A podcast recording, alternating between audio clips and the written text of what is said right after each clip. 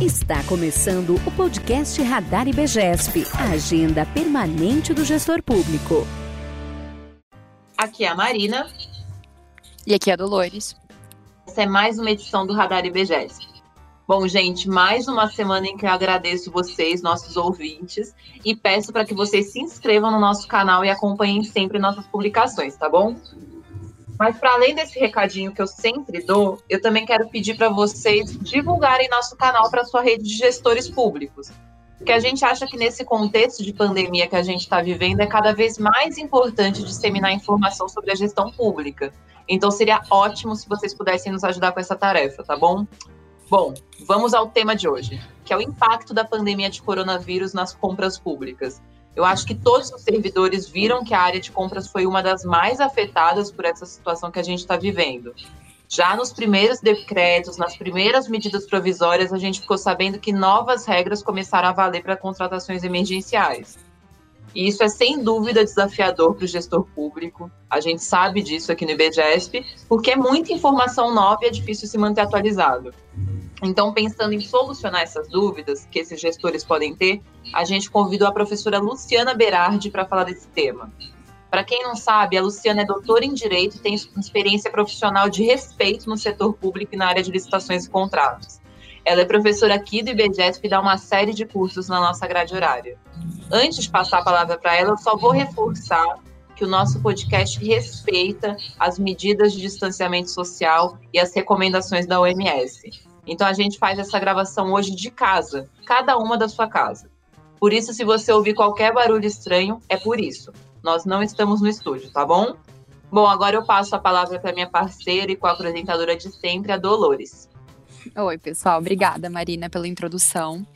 Então, eu queria começar falando um pouco sobre a, o estado de calamidade pública, né? O Brasil, a União Federal, muitos estados e municípios decretaram o estado de calamidade pública, que nada mais é que uma situação anormal, né, que diminui um pouco ali a capacidade de reação e ação do poder público municipal, estadual e federal. Então, o ente federal entra para intervir e auxiliar na superação dessa situação. Eu queria entender qual que é o impacto dessa decretação para o processo de compras públicas com a nossa professora e querida Luciana. Boa. Olá, pessoal, tudo bem? Marina Dolores, é um prazer estar aqui com vocês, respeitando né, as limitações impostas pela lei do combate ao Covid, cada um na sua casa, então eu peço escusa se vocês escutarem algum barulhinho de pássaro cantando, porque eu estou no campo.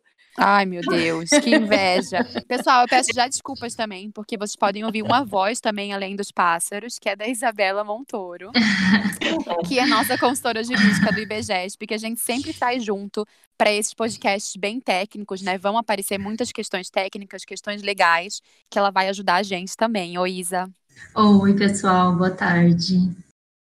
Pode continuar, professora, desculpa a interrupção. Vamos lá. Então, Dolores, o que, que aconteceu? A gente, é, a nossa base de estrutura é a, das compras públicas é a Constituição, lá no artigo 37, inciso 21. No dia 11 de março, a OMS, Organização Mundial da Saúde, decretou a pandemia mundial em relação ao coronavírus, né, ao combate do Covid-19. É, seguindo essas recomendações da OMS, foi editada pela, pelo governo federal a Lei da Quarentena, a Lei Nacional da Quarentena, e a Lei 13.979 de 2020. Essa lei foi a lei que trouxe, foi a primeira baliza que nós tivemos aqui, onde ela estabeleceu, entre algumas medidas é, relacionadas às questões sanitárias, ela determinou o isolamento social, que é de fato o que nós chamamos né, apropriadamente de quarentena, é, foi essa lei também que decretou o fechamento dos portos, rodovias e os aeroportos da nação, e decretou, na parte de compras públicas, o que para nós é muito importante, criou um novo sistema de aquisições relacionados diretamente à dispensa de licitação, para aquisição de bens é, relacionados à saúde, para o combate e o enfrentamento da situação de emergência que nós estamos vivendo hoje na saúde pública. É, alterando essa lei, logo depois foi editada também a medida provisória 926 de março, né, do dia 20 de março de 2020, E já que nós estamos no, enfim, o IBGESP está no governo do Estado de São Paulo, eu não posso deixar de fazer uma menção na parte de compras públicas, a edição do próprio decreto de calamidade pública aqui do Estado de São Paulo, que é o decreto 64.879 de 2020. Esse decreto, é bom a gente deixar duas coisas separadas. O primeiro é que esse decreto, ele é do Poder Executivo, portanto, do governo do Estado, ele decreta calamidade pública no estado de São Paulo. Até que no dia 31 de março foi editado pelo estado de São Paulo também um decreto legislativo, que é o decreto 2495, que estabeleceu é, que, na verdade, né, deixou claro, decretou de fato a calamidade pública nos 644 do Estado. Tudo isso traz um impacto muito grande, porque altera uma série de atividades e rotinas para os gestores públicos relacionados ao tema de compras públicas. Uh, algumas medidas mais restritivas foram tomadas em termos emergencial para impedir, então, a disseminação do Covid-19. No caso das compras públicas, é, essas medidas foram medidas em que se pensou muito na desburocratização, ou seja, na eliminação da burocracia para realizar compras mais rápidas de medicamentos, insumos e materiais hospitalares, é, normalmente destinados é, através da modalidade dispensas de licitação. Inclusive, eu quero aqui comentar que a aquisição de bens e serviços, inclusive serviços de engenharia, portanto, é, qualquer serviço que esteja ligado ao combate à pandemia, que mesmo que ele seja de engenharia, ele pode ser realizado mediante dispensa de licitação, de acordo com a nossa legislação nova.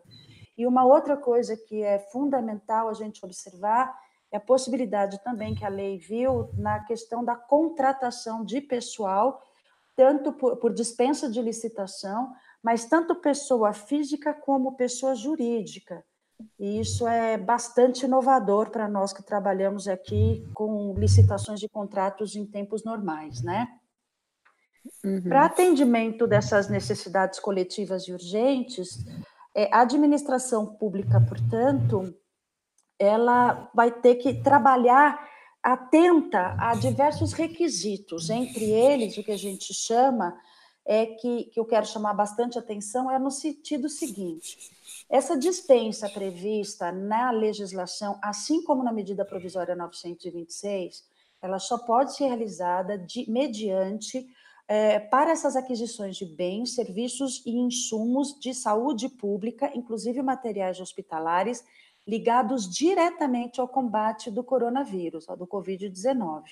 Portanto, as demais aquisições realizadas no cotidiano dos órgãos públicos, eles vão correr pela égide da Lei 8666, ok?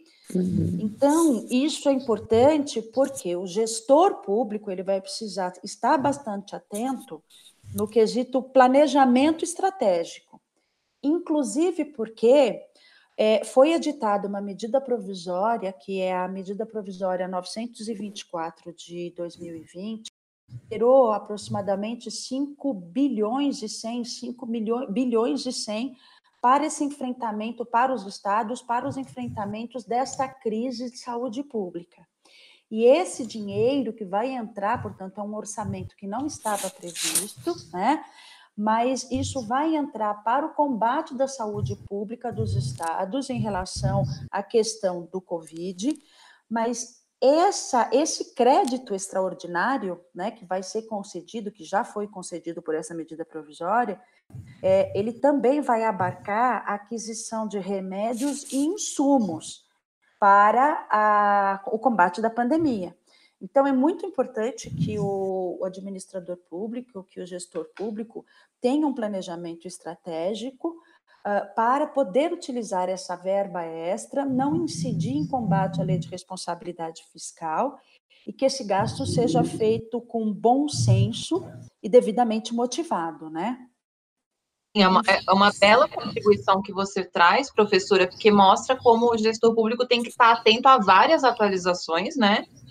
E pensando em diversas frentes, pensando tanto em agir com moralidade como com é, atuar de acordo com o que a contratação emergencial dispõe. Falando nisso, o IBGESP produziu uma cartilha sobre contratação emergencial, que inclusive tem a produção textual da Isabela, que está belíssima, e responde a uma série de dúvidas que os gestores públicos da área de licitações e contratos estão tendo nesse momento.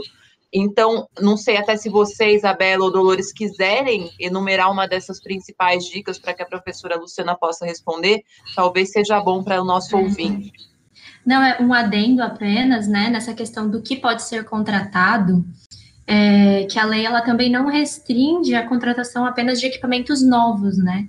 Então, ela, ela abre essa possibilidade para contratação de, de equipamentos usados, é, mediante a responsabilidade dos fornecedores pelas plenas condições de funcionamento. Então, aí é mais uma tentativa é, mais uma medida, né, para tentar enfrentar essa emergência de saúde pública em decorrência da Covid-19. É, Isa, muito obrigada pelo adendo. Eu acho até que no momento que o mundo inteiro quer comprar a mesma coisa, é muito estratégico que a lei consiga prever essa situação do equipamento usado, né? A lei de oferta e demanda. E aí, nesse cenário da legislação, é, das novidades também para o pessoal que está envolvido num processo de compras e gestão de compras públicas. Eu queria entender com a Luciana como que a gente consegue garantir o controle social e transparência pública da situação. E aí eu já faço um outro adendo do painel de transparência dos dados de dispensa que está lá no comprasgovernamentais.gov.br, que tem sido atualizado todos os dias e coloca ali um valor total, faz um levantamento por organização e por compra. Esse é um painel que a gente deveria tomar como como foco, assim, também tem a comissão que está do Senado e da Câmara, né, que é uma comissão mista. Como que você vê essa questão? Então, Dolores, é, eu acho super importante a sua colocação, e vocês vão me permitir que eu vou, eu vou cindir-la em duas partes, tá? Tá bom, primeira... eu acho que eu perguntei muita coisa, desculpa. Não, mas é, não, a verdade é que eu acho que tem três focos eu, que eu acho que são, que é importantíssimo a gente é, trazer para cá, para essa discussão. Primeira é, quais são as grandes transformações, os grandes, é, os pontos principais da alteração da 13.979 e, consequentemente, as duas medidas provisórias. A segunda é como é que a gente pode fazer essas contratações tomando, tomando cuidado para não esbarrar na emergência fabricada. E a terceira questão é como é que a gente pode fazer, efetuar o controle social né, e a transparência em cima dessas é, atividades que vão ser realizadas para o Estado, pelo, pela administração pública. São pontos hoje fundamentais nessa discussão. E por que isso? Porque a lei, como a Isabela disse, ela inovou é, em inúmeros pontos, não apenas na forma de contratação, quando a gente está discutindo aqui, é falando sobre a questão da dispensa de licitação, mas é, principalmente, enfim, não é nem principalmente, mas assim, em certos, é, o, por exemplo, o termo de referência, a gente pode até depois bater um papo sobre isso, mas as coisas vão ser relacionadas à forma de aquisição, o gerenciamento do risco, a forma de cotação. É, ou seja, a lei criou um rito procedimental absolutamente inovador dentro da 13.979 né? Que eu acho que dá porque a gente pode conversar bastante sobre isso, inclusive por causa da parte da é, gestão do contrato administrativo em si. É, em termos de emergência, que é o perigo que a gente precisa ter, vamos fazer essa distinção. É, nós precisamos tomar muito cuidado com a história da emergência fabricada, porque assim, quando a gente fala em coronavírus, a gente está pressupondo a existência, né, de um decreto de calamidade pública anteriormente expedido, ok? Determinações governamentais e pontos claros de justificativa para as realizações das aquisições. Portanto, precisa ter razoabilidade e bom senso nas aquisições a serem realizadas pelo poder público. E todas essas aquisições, sendo por dispensa, por registro de preço, por aquilo que pressupõe a lei, elas precisam estar ligadas diretamente ao fato do combate à pandemia inclusive a contratação de mão de obra, serviços e tudo mais. Então, assim, e aí é que eu amarro com o ponto da necessidade da programação do planejamento estratégico. porque é esse planejamento que vai pressupor a existência de um contrato que vai conseguir abarcar toda a necessidade do atendimento daquela situação emergencial. E o problema que nós temos hoje na emergência fabricada é exatamente quando nós temos a ausência do planejamento estratégico de aquilo que é, de algo que já deveria ou poderia ter sido previsto. Se é que eu fui clara nesse ponto, né? Com certeza. Então, então é esse, esse é um momento em que a gente precisa ter muito claro aonde nós queremos chegar. Eu costumo dizer o seguinte: ontem eu estava conversando com o gestor público que nós precisamos estabelecer as metas, o que é efetivamente que nós precisamos sanear. Por quê? A lei de licitações, ela não é uma legislação criada para essa finalidade ela é uma legislação criada para outra finalidade, portanto, ela não vai abarcar os problemas que nós vamos enfrentar no cotidiano, no nosso dia a dia. E aí eu vou amarrar com a, a, última a questão, a última questão da Dolores, que foi no sentido de como é que nós vamos fazer o controle social e a transparência, né? Disso tudo. É, a lei a 13.979 ela tenta prever, ela tentou prever lá no artigo 4 no parágrafo 2 que todas essas despesas, tanto realizadas como contratadas, elas devem ser publicadas no site, em site oficial, é, colocando sempre o nome do contratado, CNPJ, prazo, valor, número do processo e tudo mais. E que também nós temos que cumprir o artigo 8 da lei de acesso à informação, da LAI, né? Que uhum. é toda aquela descrição da como foi feita a contratação e tudo mais. Portanto, a legislação ela prevê esse controle social.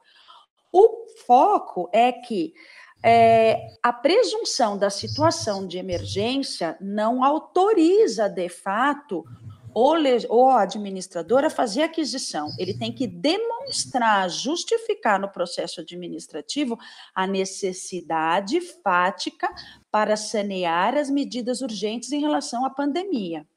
E nesse ponto eu quero terminar falando o seguinte: é muito importante que nós fiquemos atentos às informações expedidas pelos nossos órgãos de controle, porque de tempos em tempos eles vão editar normas, que é a prescrição que está lá no, artigo 4 parágrafo B. E, ah, perdão, no artigo 4 B.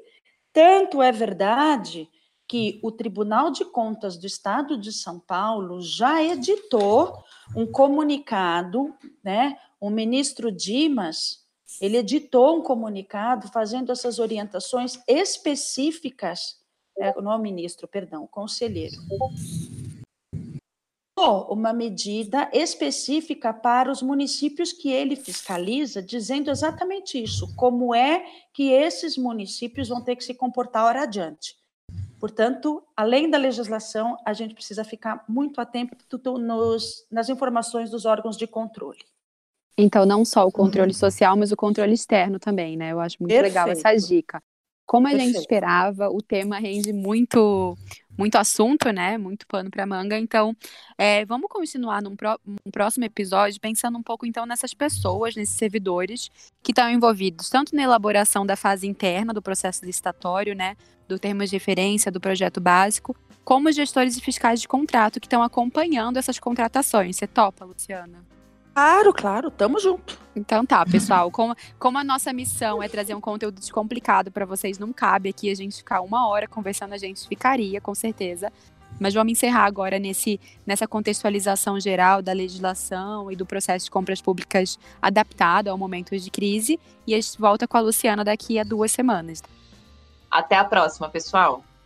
Até a próxima. Até a próxima. Mais, pessoal.